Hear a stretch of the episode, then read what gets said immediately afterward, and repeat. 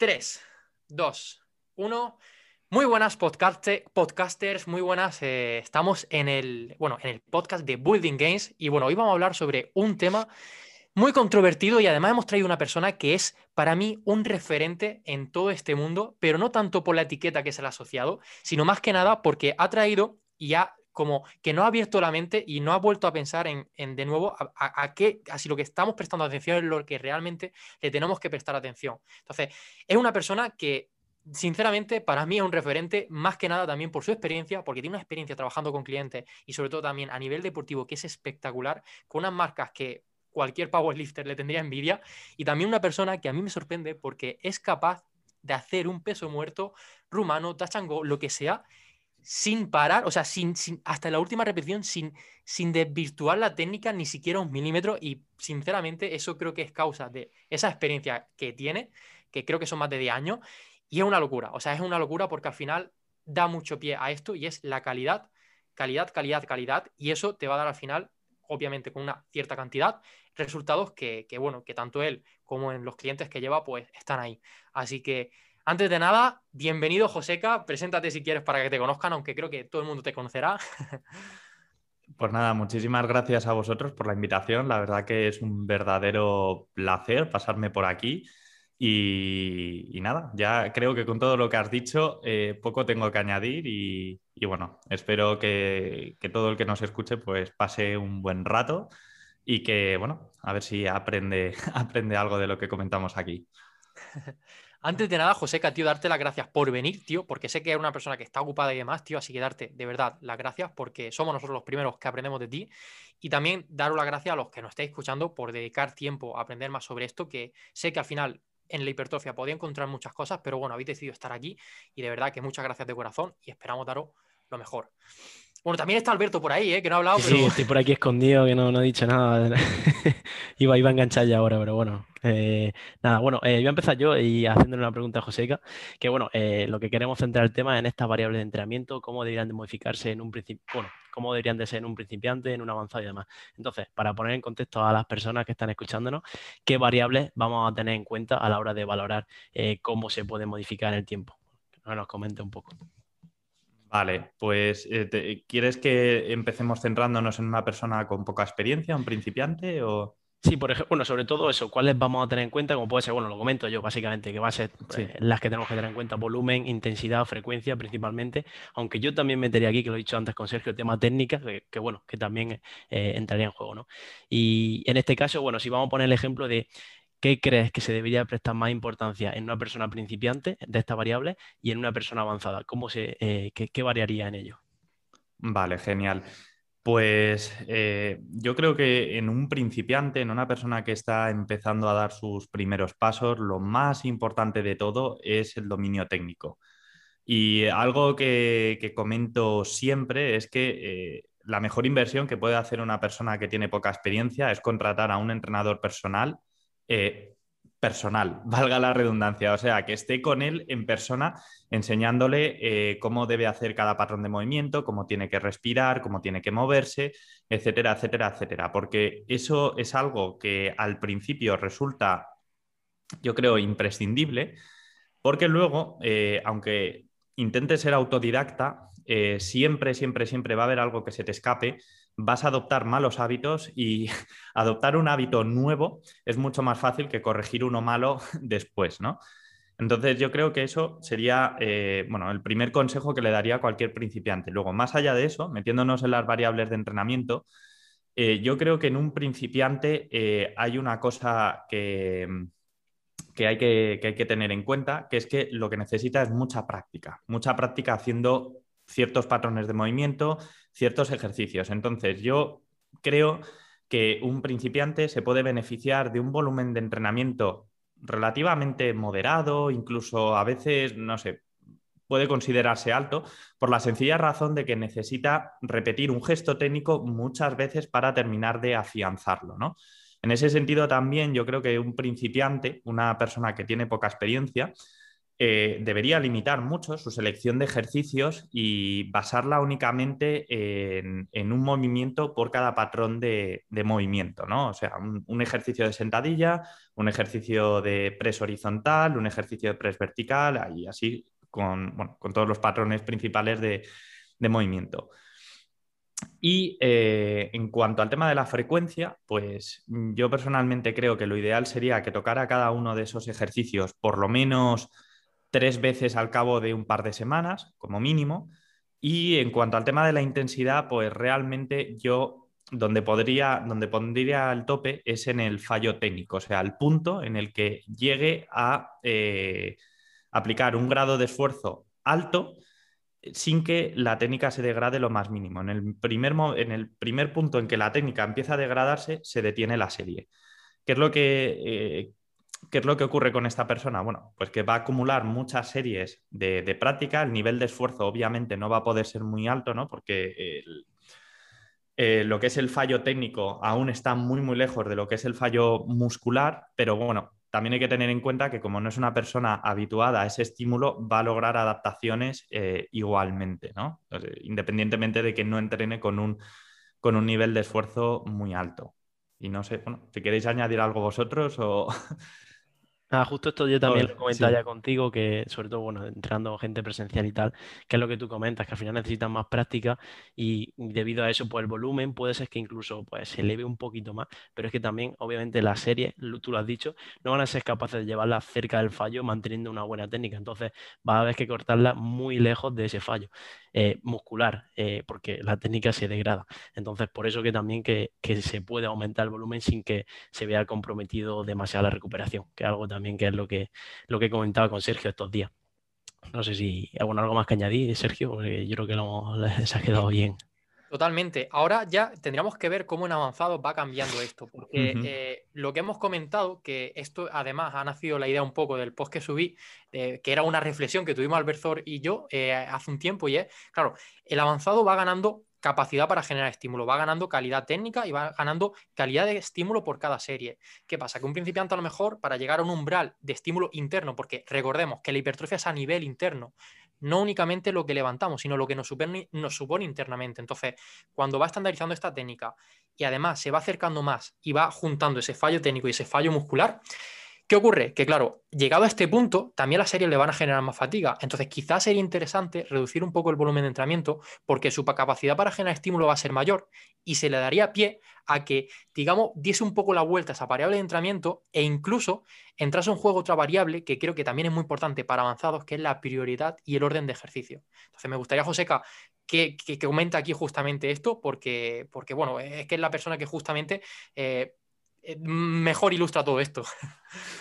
Vale, pues eh, bueno, yo coincido plenamente con lo que estabas comentando ahora. De hecho, en ese post, vamos, te, di la razón al 100% porque es que cuadraba perfectamente con, mi propia experiencia y lo que, vamos, lo que yo he ido eh, aprendiendo tanto de mí mismo como de mis clientes a lo largo de los años. Yo creo que una persona ya cuando va ganando más experiencia y digamos que ese principiante pasa a la etapa de intermedio, yo creo que, en, ese siguiente escalón eh, empieza a cobrar cada vez más, más importancia el, tema del carácter del esfuerzo, ¿no? la importancia de la intensidad. Eh, ya ha afianzado una buena técnica y ahora de lo que se trata es de que sea capaz de mantenerla mm, cada vez con niveles más y más altos de esfuerzo. ¿Qué es lo que ocurre? Que llega un punto en que esa persona va a ser capaz de exprimir muchísimo, muchísimo más cada serie, como bien decías, ¿no? Desde el punto de vista técnico y desde el punto de vista del esfuerzo. Y a igualdad de cantidad de trabajo, el estímulo que va a ser capaz de obtener va a ser cada vez mayor y mayor y mayor. Yo hay un, símil que uso muchísimo porque creo que, lo refleja muy bien, ¿no? Que es eh, eh, bueno, pues un carpintero sin experiencia y un carpintero muy experimentado que tratan de clavar un clavo, ¿no? En un tablón de madera. Eh, el, carpintero que tiene muy poca experiencia va a necesitar dar un montón de mazazos, primero porque la precisión con la que da esos mazazos es pequeña y luego aparte porque aún no tiene mucha fuerza como para que esos mazazos sean lo suficientemente potentes como para terminar de clavar el clavo. Sin embargo, el carpintero mucho más experimentado va a ser capaz de darle al clavo con una precisión muchísimo mayor y luego aparte con una fuerza también mucho, pero que mucho más grande. Entonces, para clavar ese mismo clavo va a necesitar, mm, yo qué sé, la mitad, la cuarta parte, la décima parte de mazazos que necesita la otra persona menos experimentada. Yo creo que eso con una persona, a medida que va ganando experiencia, eh, ocurre, ocurre lo mismo. Eh, entonces, no es de extrañar que alguien, a medida que vaya ganando, eh, ganando experiencia, se vaya haciendo cada vez más y más fuerte, vaya desarrollando cada vez más esa capacidad de esfuerzo, necesite una cantidad de trabajo menor, en o sea, contabilizado como total de series, para lograr un estímulo incluso cada vez más alto. Y luego, ya enlazándolo con el tema de la prioridad, selección de ejercicios y demás, también hay que tener en cuenta que como consecuencia de todo esto, como consecuencia de ese mayor nivel de esfuerzo, como consecuencia también de esos niveles de, de fuerza cada vez más altos, la fatiga que se va a generar por unidad de trabajo también va a ser mucho más alta. Y si bien es cierto que nuestra capacidad de, de recuperación a medida que vamos ganando experiencia va aumentando poquito a poco, no lo hace al mismo ritmo que lo hacen nuestras adaptaciones en cuanto a ganancia de masa muscular y aumento de, los niveles de fuerza. Entonces tenemos que cuidar ya muchísimo, muchísimo más eh, el trabajo que hacemos desde el punto de vista de la selección de ejercicios, desde el punto de vista de la frecuencia con la que hacemos esos movimientos y demás, para que el progreso no se vea, no se vea limitado. Antes comentaba que a lo mejor en un principiante sí que es muy interesante eh, acotar muy bien la selección de ejercicios para que se vuelva, eh, eh, para que tenga un dominio técnico de ellos lo, antes posible. Sin embargo, en una persona más avanzada probablemente no sea una buena idea. ¿Por qué? Porque de esa manera va a acumular muchísima, muchísima fatiga y cuando tenga que repetir el mismo movimiento, probablemente aún no se hayan dado esos procesos de supercompensación y demás que le van a hacer mejorar a lo largo del tiempo. En ese caso sí que resultaría más interesante encontrar distintos movimientos eh, que trabajen de forma ligeramente diferente cada grupo muscular, que planteen un perfil de resistencia un poco distinto para que esa fatiga no se solape tanto y pueda seguir mejorando a pesar de ello. Y luego, por último, eh, ya metidos dentro de cada sesión, eh, creo que eh, en un avanzado sí que es muchísimo más importante vigilar el orden de los ejercicios y quizás ya no resulta tan interesante el hecho de meter ciertos movimientos compuestos, multiarticulares, pesados, que son muy exigentes al inicio, como puede ocurrir en un principiante, por la sencilla razón de que luego eso le puede lastrar eh, en el resto del entrenamiento. En un avanzado, al fin y al cabo, pues eh, la calidad técnica es muchísimo mayor y a pesar de que pueda arrastrar un poco de fatiga habiendo hecho unos ejercicios menos demandantes, monoarticulares o, más ligeros al principio, a pesar de todo ello, luego, aunque haga un movimiento multiarticular al final, es decir, imaginemos que haces a lo mejor aductores, haces un cool femoral, incluso haces unas extensiones de cuádriceps antes de pasar a una sentadilla, a una prensa o lo que sea. Eso en un principiante no sería del todo recomendable, al menos desde mi punto de vista, pero en cambio en un avanzado creo que sí que sería una muy buena idea, porque realmente su rendimiento en ese último ejercicio no se va a ver muy afectado, pero sin embargo, si hubiera metido ese primer movimiento al principio, luego eh, estaría, con perdón, bastante, bastante jodido cuando tratara de meter luego esos otros, esos otros ejercicios. Así que si queréis añadir algo más, perdona, pero es que me enrollo como las persianas cuando me pongo a hablar. A poco más que añadir. Lo único también el tema del símil que ponía sí que puede ser que a lo mejor el tablón en el que intentas clavar sea más duro. Exacto, correcto, es lo que te iba a comentar. Entonces sí que, bueno, que, eso es lo que también hablaríamos de lo que tú has comentado, estuvimos hablando de que no, se, no va relacionado la fatiga que generas con esas cargas más altas respecto a tu capacidad de recuperación. Y por eso aumentar el volumen sería, puede ser que que comprometa mucho esa recuperación entre sesiones y que no te permita progresar al ritmo que, podría. Y por eso tiene que mantenerse un poco estable, incluso, incluso reducirse en ciertos ejercicios que puedan ser bastante demandantes, como comentábamos. Eh, luego también, por eso, en relación a esto, eh, se comenta pues, el tema de volumen, que es el principal, eh, el principal variable para conseguir hipertrofia y que conforme se aumenta el volumen, se aumenta la hipertrofia. ¿Dirías que puede ser posible mantener un grado de esfuerzo muy elevado a la vez que se mantiene un volumen alto? ¿O que sería una locura absoluta y de la que no te vas a recuperar y que no, y al final va a hacer que no progreses como podría? Porque bueno, te, lo comento, porque ahora también se habla de tema de bloques de volumen de, eh, o sea, bloques de alto volumen de entreno, meterlo y demás, pero yo eh, no sé hasta qué punto puede ser interesante de cara, sobre todo, aquí estamos hablando de hipertrofia, ¿no? De powerlifting que se extrae de aquí, estos bloques. Vale, genial. Pues, eh, a ver, empiezo por lo primero. A ver, ponme un poquito más eh, otra vez en situación para, no irme por otro lado que no sea el que. Lo, primero que he comentado, lo de que sea más dura la, eh, madera ah, donde clavamos. Sí, exacto, exacto. Sí, que sí, lo del aumento del volumen. Vale. Mira, yo personalmente creo que sí que es cierto que el estímulo a lo largo del tiempo tiene que ser mayor. Y ahora, a la, eh, ¿qué es lo que ocurre? Que a la hora de aumentar ese estímulo, podemos jugar con distintas variables. ¿No? Podemos jugar a lo mejor eh, aumentando un poco la frecuencia con la que entrenamos cada grupo muscular, podemos jugar también aumentando un poco el volumen, podemos jugar también aumentando un poco la intensidad.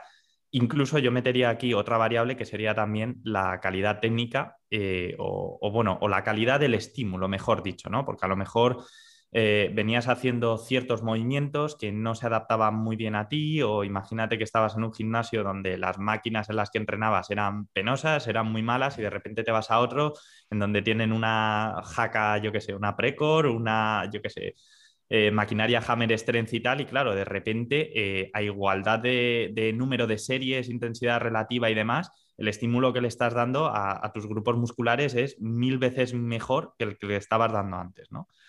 Entonces, eso en primer lugar. Yo sí que creo que el estímulo tiene que ser cada vez más alto, eh, tiene que ser mayor, pero no necesariamente a costa de eh, jugar con una única variable. Podemos progresar perfectamente periodizando el volumen si queremos. Em, yo personalmente, sobre todo en personas más avanzadas, no soy muy partidario por la sencilla razón de que suele acarrear muchísimas, muchísimas lesiones de lo que se conoce como eh, overusing.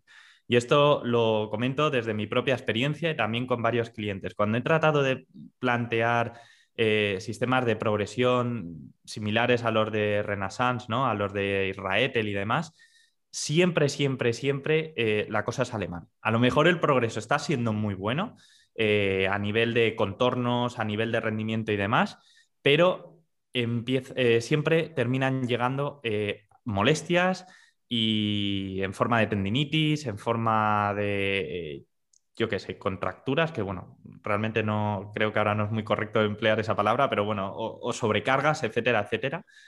Y por esa razón yo me suelo decantar más hacia otros sistemas porque eh, creo que sobre todo en personas más avanzadas, lo que más lastra al final es encontrarte con alguna lesión, alguna molestia, porque en el momento en que eh, te has topado con una de ellas, ya no es que dejes de progresar, es que caes en picado.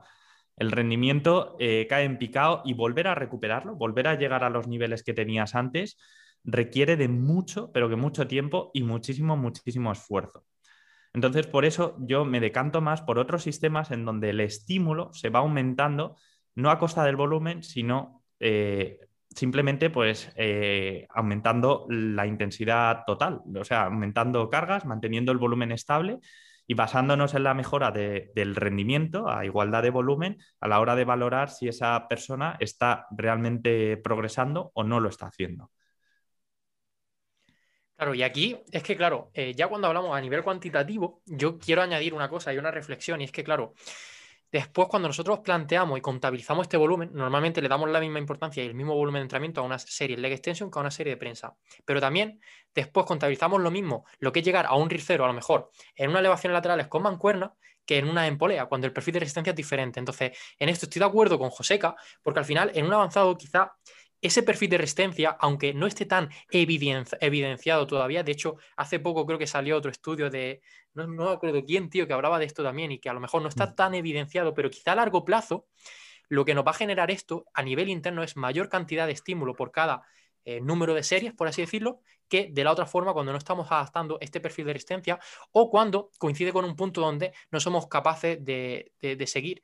O sea, no somos, hemos llegado a un fallo de una repetición completa, pero podríamos seguir haciendo parcial. Entonces, claro, ahí es donde está. En una elevación en lateral en mancuerna, llegas al fallo en la parte donde el músculo es más débil, pero en una en, polea a lo mejor podría seguir haciendo en el resto del movimiento. ¿Qué pasa? Que con mancuerna también puede seguir haciendo parciales. Que al final también esto tenemos que diferenciarlo, porque esa cantidad de estímulo va a ser la misma en unas elevaciones con mancuerna que en unas en polea. He puesto este, este ejemplo por poner, pero, pero que así pasa con mil historias más. Entonces, por eso mismo, eh, creo que estoy de acuerdo ahí contigo, Joseca, y también eh, quiero barajar y quiero eh, que, me pusiera, que, bueno, que te moje un poquito y que pusiera un porcentaje a cuánto es importante el aspecto cuantitativo con el cualitativo. O sea, realmente, ¿qué va, va, algo antes que el otro? ¿Tienen que ir igual a la misma par o qué? Vale. Pues yo personalmente creo que el aspecto cualitativo va a ser el que va a mandar y el que va a condicionar luego el cuantitativo. Antes, bueno, estabas comentando ¿no? esa diferencia entre hacer unas elevaciones en polea eh, y eh, la diferencia que hay respecto a hacerlas con mancuerna. Y ya no solamente está el tema del perfil, bueno, sí, eh, o sea, el perfil de resistencia no solamente condiciona eh, el carácter de esfuerzo que requiere cada repetición, sino también la fatiga que va a generar. La fatiga que va a generar, porque en unas elevaciones con mancuerna realmente nosotros, entre comillas, no nos estamos agotando mucho en los primeros grados del rango de recorrido. Es sobre todo en ese último, ese, la última mitad o ese último tercio, cuando realmente nos tenemos que esforzar mucho más. Sin embargo, cuando hacemos un movimiento en donde el perfil de resistencia se ajusta mejor a nuestra capacidad de aplicar fuerza a lo largo de todo ese rango de recorrido, eh, vamos a acumular muchísima más fatiga. ¿Por qué? Porque es que eh, se ve claramente cuando llegamos al fallo, que es que las últimas repeticiones se vuelven a cámara lenta y no hay un sticking point muy marcado. Todo el rango de recorrido es un sticking point en sí mismo, ¿no? Que son esas eh, repeticiones de prensa con bandas, de jaca con bandas y demás, que se alargan 7, 8 segundos, ¿no? que parecen la historia interminable. Entonces, eh, ¿qué ocurre? Que probablemente eh, si nosotros adaptamos muy bien la selección de ejercicios, que ojo, esto no significa que haya que meterle bandas a todos, ni muchísimo menos, ¿no? Pero si hacemos una selección de ejercicios eficiente, que se adecue bien a nosotros, eh, aplicamos un nivel de esfuerzo alto y demás, va a marcar una diferencia enorme, enorme, enorme, enorme el, hecho de escoger ejercicios que sean más, más o menos apropiados y, luego también, pues, bueno, la destreza técnica con la que los hacemos. ¿no? Eh, nuestra capacidad para mantener una buena técnica con altos niveles de esfuerzo y demás, porque al fin y al cabo es cuando se está produciendo esa máxima activación de todas las unidades motoras y si somos capaces de mantener una buena técnica, eh, vamos, a, vamos a, dar de lleno ¿no? con, el estímulo en ella. Si en cambio nuestra técnica se empieza a degradar, eh, sí, nos estamos esforzando mucho, pero eh, ese, ese estímulo se está disipando entre otros muchos grupos musculares y demás y al final, ¿de qué sirve que lo contabilicemos? Es que de hecho este es uno de los mayores inconvenientes que le he visto yo siempre al tema de contabilizar las series, que, que sí, eh, como punto de partida puede ser interesante, pero al final es como si comparáramos eh, naranjas con piñas, con, con, peras o limones, ¿sabes? Hay, hay una diferencia enorme, ya no solamente por la propia naturaleza del ejercicio, sino por cómo lo hagamos, por cómo se adecue ese ejercicio a nuestras palancas y luego aparte por el perfil de resistencia que, que. Totalmente. Exacto, exacto, justo eso. que al final lo que tú comentas eh, y que el hecho de que eh, ese fallo en un ejercicio venga dado en todo el rango del recorrido, como tú dices, que la repetición dure la vida, eh, puede influir mucho en, ese volumen de entreno total porque al final estás ajustando eh, ese ejercicio para que te suponga un estímulo brutal, sobre todo esas últimas repeticiones que a lo mejor dura la concéntrica. En tus series, por ejemplo, se ve, yo que sé, 8 segundos la concéntrica, mm, además aplicando, intentando mover la, lo más rápido posible. O sea que eso es una tensión que aplica el músculo brutal. Eh, Luego también, eso justo la, pregunta que iba a hacer del tema de selección de ejercicios, si puede afectar, bueno, tú ya creo que queda claro que puede afectar al volumen total de entreno, porque no es lo mismo que se ajuste a que no se ajuste. Y luego el tema de, bueno, eh, cuantificar el dedillo, todo, que ahora también a mí me llegan preguntas de, eh, oye, ¿cómo cuantifico una drop set? ¿Cómo cuantifico una rep pause? ¿Cómo cuantifico una mio reps? Eh, ¿qué le diría a estas personas que, se obsesionan con el tema de cuantificar todo al dedillo y yo creo que no tienen en cuenta otros factores mucho más importantes? generalmente yo lo que digo siempre es que ese tiempo que invierten pensando en esas cosas o preguntando a otras personas como, como, bueno, como tú o Sergio o lo que sea, yo lo que suelo recomendar es que ese tiempo lo dediquen a aprender de anatomía, de aprender sobre biomecánica y a verse mil y un, un tutoriales de, de, de ejercicios y que aprendan de un montón de fuentes, porque siempre, siempre, siempre que ves eh, un video tutorial sobre, yo qué sé, una sentadilla o una jaca, por ejemplo, eh, ya sea mm, un tutorial de Joe Bennett, ya sea un tutorial de John Meadows, ya sea un tutorial de Mikey Raetel, siempre, siempre, siempre te vas a llevar algo que alguno de los otros no ha comentado y que probablemente puedas aplicar en tu entrenamiento y suponga una diferencia lo suficientemente importante como para que exprimas bastante más ese ejercicio de lo que lo estabas haciendo. Eh, bueno, eso es lo primero, ¿no? el hecho de focalizar, focalizar la atención en otras cosas más importantes. Y luego, y luego en cambio, eh, eh, y luego aparte de eso, en cuanto al tema de la contabilización, sinceramente, creo que lo más importante es valorar si esa persona a lo largo del tiempo está mejorando sus marcas o no lo está haciendo. Porque si una persona está progresando a muy buen ritmo, oye, mm, aunque el volumen pueda parecer muy disparatado porque es muy elevado muy bajo, o la frecuencia pueda parecer una locura y demás, si al final el progreso está siendo bueno, oye, que siga adelante con ello, ¿no? Luego más adelante, cuando se detenga, ya sí que podemos empezar a, investigar un poco sobre eh, qué se podría pulir un poco de su programación para, ¿sabes? Para volver a reiniciarlo. Pero, ya te digo, es que realmente no tiene, no creo que tenga tanta, tanta importancia. Al final tenemos que utilizar eh, la contabilización del volumen como una, eh, como una herramienta de medición, entre comillas, eh, más que un objetivo en sí mismo, ¿no? Que esto es algo que, que creo que también es importante decir. Ha habido un montón de tiempo que la gente estaba muy, muy obsesionada con el tema de llegar a la MRV, cuál es mi MRV, cuál es mi MEV y demás que ojo, son conceptos que yo personalmente considero que son súper importantes. Y de hecho, Mikey Raetel ha hecho un trabajo increíble, eh. Dándole nombre a cosas que nosotros intuíamos que existían, pero que nunca habíamos verbalizado. Pero el problema ha sido que la gente ha convertido eso en lugar de unos parámetros que están ahí, igual que puede ser la temperatura del ambiente o los niveles de humedad o lo que sea, eh, bueno, pues en lugar de eso, de, usarlo como una herramienta para contabilizar algo, lo ha terminado convirtiendo en un objetivo en sí mismo y se ha olvidado de lo que realmente importa. Y es, oye, ¿estoy mejorando a lo largo del tiempo? ¿Están mejorando mis marcas? En caso de que no lo estén haciendo, eh, quizás es porque estoy haciendo de más, estoy haciendo de menos, o ese trabajo que estoy haciendo no está siendo lo suficientemente bueno. No, no sé si, si me he explicado bien o... Totalmente. Y es que, de verdad, es que, claro, yo a esta persona le diría también, ¿de verdad va a marcar tanto la diferencia lo que cuenta una drop set eh, respecto a una serie tradicional o no? Sí, es que volvemos a lo mismo, lo que cuenta para hipertrofia a nivel interno, no a nivel externo, ni la cantidad, ni esto, ni lo otro. O sea, es a nivel interno y es lo que de verdad tus músculos están, están tangibilizando, por así decirlo. Entonces, eso. Y claro, dentro de esto, eh, ya hemos hablado de la selección de ejercicio, del volumen, de esto y lo otro.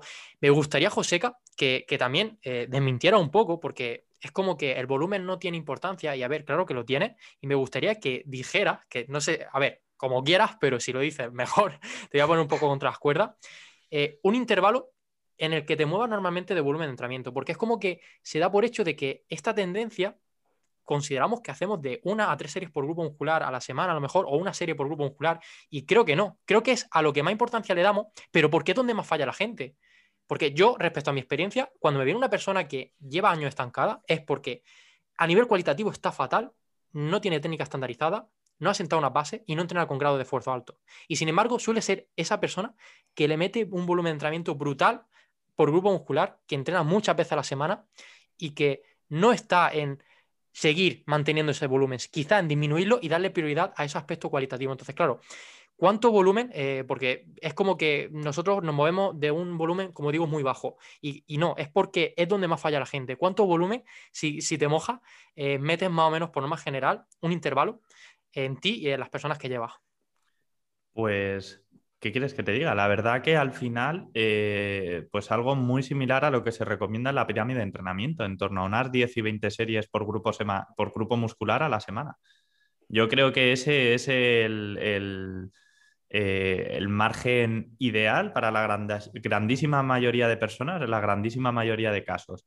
Lo que pasa es que, claro, hay que tener en cuenta que hay ciertos ejercicios que son muy globales, como puede ser un peso muerto romano, un peso muerto convencional, y demás, en donde eh, a la hora de contabilizar el trabajo que le estás dando a cada grupo muscular, eh, ¿sabes? Pues eh, hay que tenerlos muy en cuenta, ¿no? Porque yo, por ejemplo, sí que considero como estímulo efectivo para la espalda, sobre todo la espalda alta, ¿no? Un peso muerto romano, aunque en principio sea un ejercicio más enfocado al tren inferior. Pero bueno, más allá de eso, ese número, en torno a unas 10 y 20, y, 20, y 20 series.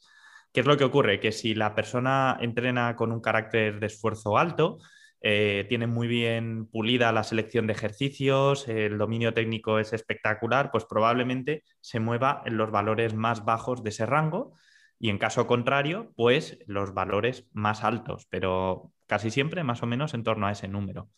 Bueno, en relación a esto, es que ahora también eh, el tema de conjunto a la cuantificación de, si a lo mejor un press de banca tienes que cuantificarlo como media serie para tríceps y tal, ah, es que eso es ya meterse en unos berenjenales, como yo digo, que no, no interesa, simplemente sabiendo que ese, ese ejercicio va a trabajar pues eh, de forma secundaria otro grupo muscular se tiene en cuenta y ya está. Yo creo que no debería de, mm, pues, liarse mucho más con eso porque al final no, te llega a ningún sitio bueno y al final te hace centrarte en cosas que no tienes que centrarte, que es lo que estaba comentando Joseca. No te estás centrando en mejorar en tus principales ejercicios y te estás centrando en añadir media serie de tríceps en un press de banca. Pues, no, no, no, creo que, que sea algo positivo. Y en relación a esto también ya comentar si crees que hay ejercicios básicos eh, que se tienen que cumplir eh, o que tienes que meter sí o sí de cara a hipertrofia o que se pueden evitar. Eh, hago un ejemplo, el tema de peso muerto. ¿Realmente es necesario un peso muerto y variantes de él para conseguir un desarrollo muy bueno de la espalda o se pueden, se podrían pues quitar y, y intercambiar por otro? Vale, yo, o sea, no creo que haya ningún ejercicio que sea obligatorio pero sí que creo que hay ciertos patrones de movimiento o por lo menos eh, tipo de ejercicio, por llamarlo de algún modo, que sí que eh, conviene mucho, mucho, mucho meter.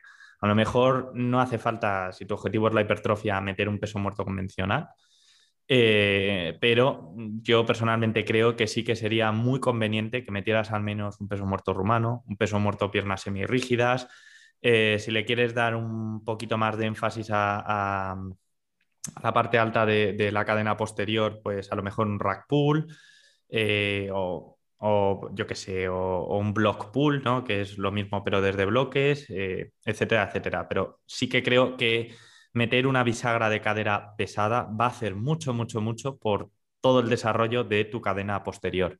Ahora bien, que un peso muerto convencional eh, no te gusta o no se ajusta muy bien a tus palancas, porque al fin y al cabo el rango de recorrido es muy arbitrario, ¿no? Viene determinado por, el diámetro de los discos olímpicos. Eh, ¿Prefieres hacer, yo qué sé, un peso muerto con déficit? Pues hazlo. ¿Prefieres hacer un, rumano? Hazlo. Pero, pero sí que creo que sería conveniente meter al menos eh, una variante de este tipo de movimiento. Y yo creo que lo mismo se podría aplicar con cualquier otro patrón. Con, yo sé, con, un press plano, ligeramente inclinado, con un press militar, un press muy inclinado. Eh, que lo quieres hacer con mancuernas, hazlo con mancuernas. Que tienes una máquina muy buena en tu gimnasio y, prefieres centrarte en ella, pues oye, céntrate en ella. Pero sí que, sí que creo que es importante tener al menos uno o dos movimientos clave por, por cada patrón de movimiento que al fin y al cabo te sirvan eh, a medio o largo plazo para valorar cuál está siendo tu progreso. A lo mejor puedes prescindir de alguno de ellos durante un tiempo, en un bloque de entrenamiento, en un mesociclo, o porque a lo mejor te empieza a producir molestias o porque sientes que ya has agotado el progreso, pero sí que está bien que, de vez en cuando lo metas y, y, vuelvas a hacerte dueño de él, ¿no? Entre comillas, para saber dónde estás eh, respecto a hace unos meses, porque lo que, sí que eh, lo que sí que está claro es que a igualdad de condiciones, es decir, a igualdad de técnica, a igualdad de rango de recorrido y demás, si es un ejercicio que dominas muy bien, en el que eres muy eficiente y te has hecho más fuerte, mm, vamos, tienes todas las papeletas para que los grupos musculares involucrados en él hayan crecido. Yo ahí eh, sí discrepo un poco porque creo que sí hay básicos, creo, creo que sí hay básicos y sí hay ejercicio obligatorio, sobre todo si eres principiante intermedio. Principiante intermedio y ahí ya, cuando entras a ser avanzado, sí es verdad que puedes pivotar, una vez haber dominado ese peso muerto convencional, a un peso muerto rumano, quizá, ¿vale? Vale. Es decir, es que esto que está, no, no, vale, es que no me, no, no he tocado el caso de personas con menos, con menos experiencia, pero eh, vamos, sé por dónde vas y coincido plenamente contigo. O sea, yo sí que creo que en un principiante, como decía antes, hay que acotar mucho la selección de ejercicios y a veces hay que hasta que imponérsela. y decirle, no vas a tocar una jaca hasta que no domines bien una sentadilla trasera con barra y me da igual que tengas los fémures muy largos, me da igual que mil historias, pero sí que creo que es muy importante eh, eh, eso, limitarlos al principio los movimientos a, aquellos que se hagan con pesos libres, en donde haya muchísima libertad de movimiento, que esa persona tenga que aprender a generar tensión, estabilidad y demás, porque realmente eso luego le va a permitir sacarle más partido eh, a una, bueno, a cualquier otra variante que que desde un punto de vista técnico pues sea menos, eh, menos compleja. Totalmente, o sea, eh, sí, sí. sí, sí, es que es eso, patrón respiratorio, coordinación, musculatura agonista-antagonista, es que es eso, es transferible total. Y perdón, Alberto, que te interrumpí. No, no, que, justo estaba comentando eso y hay entrenadores que abogan por utilizar máquinas guiadas y tal de cara a enseñar un patrón de movimiento cuando yo creo que eso es un, fatal, o sea, porque al final la persona, yo me he encontrado con personas que venían de hacer eh, sentadillas multipower, lo ponen a hacer una sentadilla libre y no sabe hacerla, no sabe hacerla, se va de culo, pierde la estabilidad, entonces yo creo que es un, grandísimo fallo que comete mucha gente de querer aprender un movimiento guiado primero antes de, saber realizarlo con un patrón eh, de movimiento libre, ya sea mancuerna, barra o lo que sea, que al final es que tiene, va a tener mucha más transferencia y va a sacarle mucho más partido luego a ese, a ese movimiento guiado, como puede ser pues, una sentadilla múltiple o lo que sea. Simplemente, Eso eh, justo, justo, justo quería preguntároslo, porque imagino que coincidiréis conmigo de personas con las que trabajáis y demás que pasan de hacer estos movimientos con peso libre y demás eh, a meter otra variante nueva en máquinas o imaginemos que esa persona estaba haciendo un remo con barra normal y pasa a hacer luego un remo en polea y demás, generalmente a esas personas no hay que explicarles eh, cómo hacer ese movimiento correctamente, ¿no? Cuando pasas de uno muy complejo a uno más sencillo. No hace falta porque ya, por ejemplo, en el caso del remo con barra, ya sabe perfectamente cómo debe colocar los hombros, cuál debe ser la posición de su columna, cómo debe respirar, dónde debe llevar el, maneral en este caso. Eh, en una, si estaba haciendo sentadilla con, barra eh, con una barra libre, y pasa a hacerlo, eh, yo que sé, en jaca, esa persona sabe perfectamente cómo tiene que generar tensión en todo el torso, cuándo tiene que coger aire, cómo debe empujar los pies contra la plataforma, etcétera, etcétera. Y no hace falta prácticamente explicar nada. Es que al final, eh, primero tenemos que ser nosotros capaces de saber generar estabilidad y después ya pasar a esos ejercicios que te den estabilidad y que optimicen ese ratio estímulo-fatiga. Primero eso. O sea, primero tienes que saber generar estabilidad y, al final también, incluso en ejercicios monoarticular y analítico, en máquinas, al final también tienes que ser capaz de generar cierta estabilidad. Veo a mucha gente, por ejemplo, que desde mi punto de vista creo que es un error, y esto lo comenté con Alberto, es eh, con los pies como tambaleando en un press de, banca y también gente que no pone, no utiliza ni, ni, ni, los pies ahí apoyados porque una parte al final que te ayuda a transmitir fuerza. Entonces, tío, primero céntrate en saber generar estabilidad, saber dónde está tu, tus segmentos corporales y aplicar fuerza de forma correcta con todo el cuerpo, porque al final, aunque entrenemos un grupo muscular, está hasta la pestaña un poco interviniendo, por así decirlo, porque tienes que ser uno y el cuerpo está hecho para moverse en sinergia y por eso es importante esto. Y ya después, pues sí, pueden mirar ese ratio estímulo-fatiga que, a mi parecer, le daba mucha importancia antes y de hecho yo soy el primero que ha hablado y lo he defendido, pero ahora creo que se ha tan mal interpretado que, que ha generado mucho, mucho agujero. Relaciona este tema de la, estabilidad, es curioso porque no hace mucho lo comentaba con, con un cliente que, me decía que incluso los movimientos monoarticulares al cabo de unos cuantos meses le estaban dejando súper agotado. Y claro, tú ves eh, los vídeos de esa persona entrenando y imagínate, haciendo hace unos meses el un culo inclinado con mancuernas, como comentabas, ¿no? Con los pies tambaleándose, que parece que no sabe dónde tiene que colocarlos, con la espalda continuamente moviéndose pues pasar de hacer eso hacer el movimiento eh, generando una tensión brutal desde la planta de los pies hasta los hombros, manteniendo el cuerpo en tensión en todo momento, los glúteos, los muslos contraídos para mantener, eh, ¿sabes?, esa, esa estabilidad y, claro, eh, cuando terminas una serie haciendo un ejercicio eh, generando tal tensión, terminas eh, muchísimo más agotado, pero también es cierto que tu capacidad a la hora de aplicar fuerza, sobre todo con ese grupo muscular objetivo, es muchísimo mayor, ¿no? Siempre se usa el ejemplo ese de disparar un cañón desde una canoa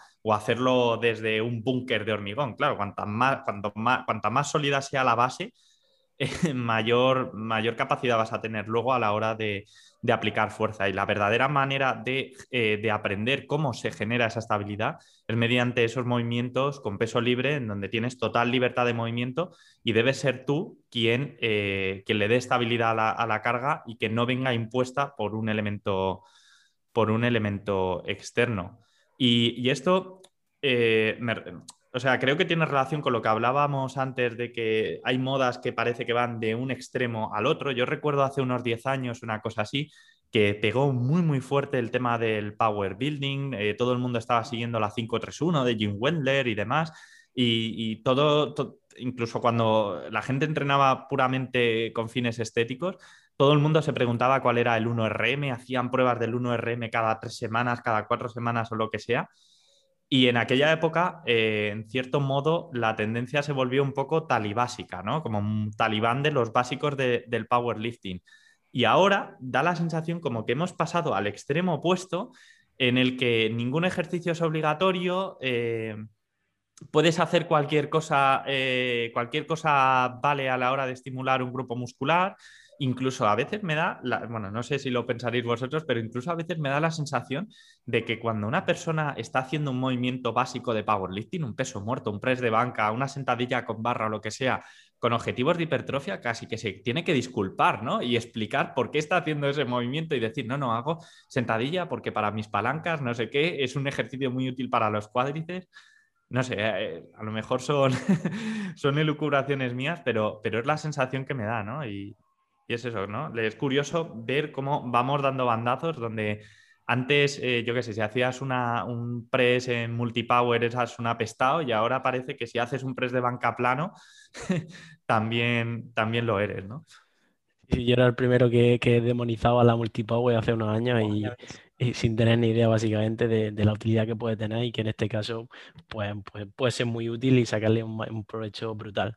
Y como tú dices, que ahora ve a alguien haciendo un peso muerto y dice, hostia, eres powerlifter, no, no puede ser que esté haciendo un peso muerto bajo con fines estéticos o lo que sea, ¿sabes?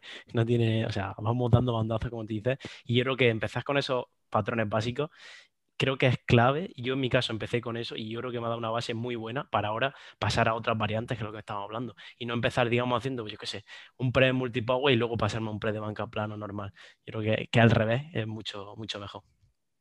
Sí, sí, es que por el hecho por el que al final no me gusta esto del ratio estímulo-fatiga, porque ha pasado, sea malinterpretado, porque es que eh, una sentadilla a lo mejor se dice que no es muy óptima para hipertrofia, pero es que, claro, la persona que dice que no es muy óptima está haciendo la sentadilla a lo mejor allí en una jaca con una estandarización de la técnica muy mala, con, sin asentar esa base y demás. Pero es que aparte, no es que no sea muy óptima, es que es cierto que la fatiga que puede generar sea alta, pero es que el estímulo que te va a generar, tío, no tiene punto de comparación con una leg extension. Entonces, por eso, al final es como que también la guerra de los monoarticulares contra los multiarticulares. Cuando al final, que esto lo vi de Joseca, de, de creo que una mesa redonda que hiciste con Eneco Baz y demás, de selección de ejercicio, que me gustó, tío, me flipó una frase que dijiste, que es que los, los monoarticulares son los tapagujeros de los multiarticulares, de los agujeros que dejan los multiarticulares. Y al final es eso. O sea, en un, en, un empuje vertical estás tocando el deltoide lateral, pero no estás tocando esa, eh, esa abducción al final eh, eh, de, hombro. Entonces, ¿qué ocurre? Que por eso utiliza ese ejercicio monoarticular. En una sentadilla estás tocando una extensión de rodilla, sí, pero también en una leg extension te va a acompañar porque te ayuda a focalizar más cierta en esa parte y bueno, ese finisher, ese tapa agujero, por así decirlo. Sí, sí, tota-, totalmente. Respecto al tema del ratio estímulo-fatiga, eh, yo creo que ocurre algo muy, muy similar a lo que estaba comentando antes acerca del MRV, el MV y, esa, entre comillas, obsesión que ha habido con, todo esto en los últimos años y que ha hecho que al final que, que la gente lo, lo, termine convirtiendo en una especie de objetivo en sí mismo en lugar de usarlo únicamente como lo que es, ¿no? Que es como un elemento que podemos medir y demás y, tener en cuenta a la hora de tomar ciertas decisiones, pero, pero ya está, ¿no?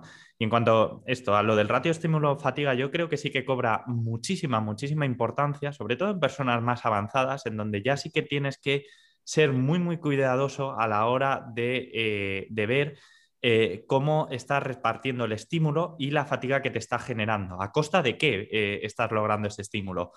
Porque eh, yo qué sé, si a lo largo de una semana de entrenamiento en una persona realmente avanzada, muy, muy fuerte, estás programando una sentadilla con barra, que puede que sea un ejercicio brutal, brutal para el desarrollo de los cuádriceps, eh, tienes que cuidar muy, muy mucho a ver qué movimientos vas a meter para trabajar eh, la espalda, por ejemplo. Probablemente, mm, si esa persona es muy fuerte también en bisagras de cadera, no convenga mucho meter una bisagra de cadera y si la metes, tiene que ser alguna variante en la que eh, de por sí, por la naturaleza del ejercicio, vaya a tener que mover menos peso del que realmente eh, podría llegar a, meter si fuera una variante en la que, ¿sabes?, tienes una capacidad de mover más kilos, ¿no? Por ejemplo, yo qué sé, un peso muerto con piernas semirrígidas y déficit respecto a un peso muerto convencional o un rack pull, ¿no? Eh, entonces ahí ya sí que creo que hay que andarse con mucho cuidado. Pero eh, ya te digo que son casos más, más peculiares. En el resto, eh, ¿qué quieres que te diga? Yo antes que hacer mil elucubraciones sobre si el ratio estímulo-fatiga se está optimizando, sobre todo de cara a personas con menos experiencia, yo lo que le diría es que en lugar de centrarse tanto en eso, que se preocupe de comer más si lo necesita y de acostarse media hora antes todos los días, porque eso al final va a hacer muchísimo más por, su recuperación y su capacidad luego para rendir en los siguientes entrenamientos que, ¿sabes? Que esas, con perdón, aunque sea un poco incorrecto decirlo, esas pajas mentales que se hace a veces en su, en su, en su cabeza. Y ojo, insisto, que el ratio estímulo-fatiga es súper importante, pero hay que saber cuándo, cuándo realmente lo es. Si una persona está moviendo, mm, pesa 80 kilos y está moviendo menos de 120 en sentadilla, está moviendo menos de 150 en un peso muerto romano, yo creo que aún no está en posición de tener que preocuparse demasiado por esas cosas, al menos desde mi punto de vista. Totalmente. Pues Joseca, eh, bueno, Alberto, di algo, venga. No, no, no, iba a decir que no, que totalmente lo que estaba comentando, que, la gente se preocupa por ratio estímulo fatiga y todavía no mueve ni su, peso corporal en, pesos muertos, y, pero, pero que te está preocupando si todavía no tienes que preocuparte por eso, hombre. Y, Yo Jolín, que, perdona, que es que, Jolín, me pongo a hablar y claro, estabas comentando lo de los monoarticulares y, vamos, sí, sí, eh, ah, eh, o sea, eso eh, lo, pienso además desde hace muchísimo, que al fin y al cabo los monoarticulares, los ejercicios de aislamiento los debemos de usar de manera muy estratégica para, como decías, ¿no? tapar esos agujeros que nos dejan los, eh, los ejercicios compuestos. Y, por ejemplo, hemos trabajado muchos preses en donde hemos enfatizado sobre todo la flexión del hombro, pues sí que convendría meter algún otro ejercicio de aislamiento en donde trabajemos más esa abducción.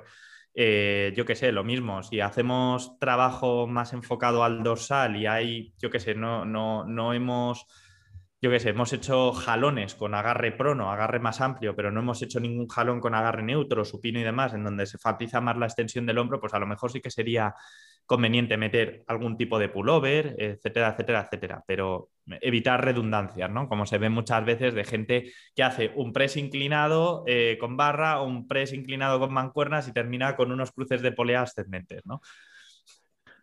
La gente, sí, la gente se le da mucho más importancia a los monoarticulares y se deja. Se, suele, suele pasar eso, que, le prestan mucha importancia a curva de por aquí, curva de por allá, y los básicos, los más principales, no les prestan una mierda de importancia. Al final es donde está la mayoría de tu progreso. Y perdona, Sergio, que te he cortado otra vez. ya te no, no, no, ya. Ahora eh, voy un poco recabando porque quiero que, también la gente de aquí, eh, que, lo ha dicho muy bien Joseca, que se ha mojado, que al final él también se mueve en un volumen de entrenamiento de día 20. Es que parece que, la guerra esta que se está montando de volumen e intensidad, yo creo que se la montan las mismas personas que, que bueno, que, que, un poco comentan todo esto, porque eh, nosotros, o yo que me considero también de esta parte en la que le damos más énfasis al componente cualitativo, se lo estamos dando porque es donde más falla la gente, es donde más falla en el componente cualitativo, estandarización de la técnica, esfuerzo. Y es por eso, porque es lo que más se ve en redes sociales, pero no porque eh, estemos únicamente defendiendo que hay que entrenar tres series por grupo muscular y ya está. No, sino movernos en el mismo rango, de 10 a 20. Entonces, esto quiero que quede claro y quiero que la gente se lleve esto del podcast, porque claro, es como que se piensa eso, que, bueno, que somos talibanes del volumen y que metemos un volumen mínimo, cuando, cuando es mentira. De hecho, yo ya me tener este ciclo siguiente, voy a probar ese bloque de más alto volumen, rondando más las 17, 20 series por grupo muscular, porque después quiero meter un bloque de fuerza, entonces me sirve ahí a modo de estrategia como adaptarme, desadaptarme. Entonces, eh, voy a probar a ver, y todo es probar, y al final esa experiencia dice mucho, y Joseca es una de las personas que se podría decir que en este mundo tiene mucha, mucha experiencia, tanto en él como en todas las personas que han pasado por él, por eso al final sabe de lo que habla.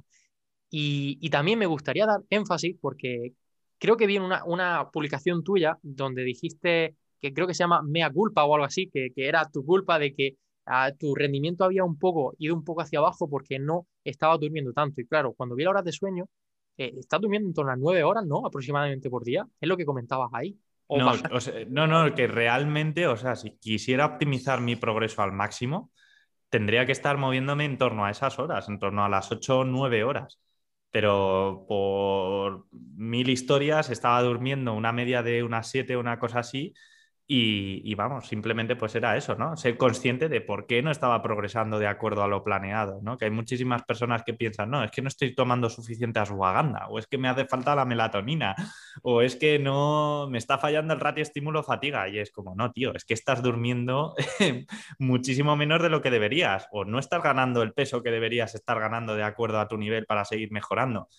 Eh, generalmente son esas cosas las que provocan el estancamiento, al menos en mi caso. O sea, yo, mm, si, he llegado a un punto en el que siento que las cosas no están yendo tan bien como, como deberían ir, de acuerdo a mi nivel, suele ser por, estas, por estos temas, porque estoy teniendo más estrés del que debería por, por, la razón que sea, porque estoy durmiendo menos de lo que realmente tendría que dormir, o porque tengo que apretar un poquito más en el tema de la dieta y subir comida, etcétera, etcétera, etcétera, pero no por, otras historias Totalmente. más complejas. Al final, por eso eh, quería recalcar esta forma, esto, porque creo que además también, sobre todo en avanzado, un principiante al final mejora con cualquier cosa, aunque también es importante este contexto, pero un avanzado, porque a mí también ya me está pasando un poco, que es como que veo que en eh, las temporadas en las que más duermo y en las que mejor controlo mi contexto es cuando más progreso, tío.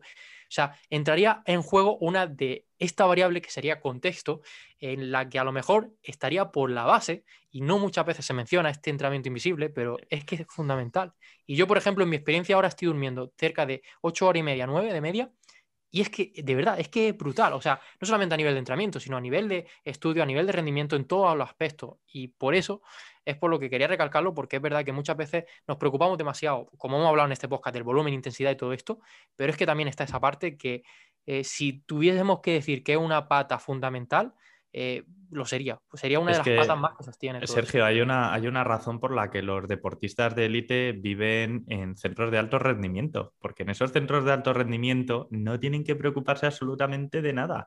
Les dan de comer lo que tienen que comer, tienen nutricionistas que les programan toda su dieta, duermen todo lo que necesitan y más, no tienen ningún tipo de estresor externo, no, no se preocupan de nada más de, de que, o sea, nada más aparte de entrenar, de dormir y de y tal, y, coño, viven al final como si fueran eh, monjes de clausura, y es justo por eso, ¿no? Porque ahí están optimizando al máximo todas esas variables ajenas a los entrenamientos que van a tener muchísimo impacto en, su progreso y probablemente vamos, eh, me juego el cuello a que habrá muchos de ellos, muchos de estos atletas de élite que viven, que viven así, que, vamos, que son incluso olímpicos, muchos de ellos, que no saben ni siquiera lo que es la ashwagandha, ni toman melatonina, ni historias, pero tienen tan, tan, tan bien optimizados eh, el descanso, eh, la gestión del estrés, la dieta y, y todo eso que progresar, eh, no progresar es imposible, es imposible en esos contextos.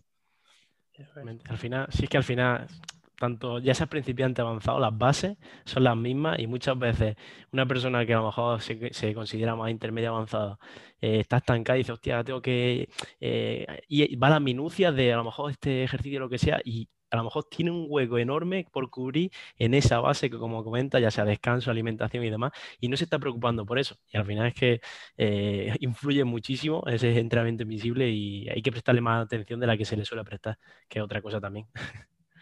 Lo que pasa es que no, no vende, no vende, nadie hace dinero con ello y por eso pues no, no, se suele comentar mucho, ¿no? Vende mucho más decir, eh, toma no sé cuánto de ashwagandha, no sé cuánto de rodiola, no sé cuánto de mil historias y para optimizar tu descanso, cuando realmente no, es deja el puto móvil una hora antes de acostarte, eh, dedica tiempo a hacer cualquier cosa que te relaje, que te ayude a desconectar, organizarte mejor entre semana para irte a dormir media hora eh, antes todos los días, etcétera, etcétera. Pero claro, eso requiere cambiar un poco tus hábitos y es mucho más fácil. Bueno, lo que se suele decir, dime qué tengo que tomar, no qué tengo que hacer. Totalmente.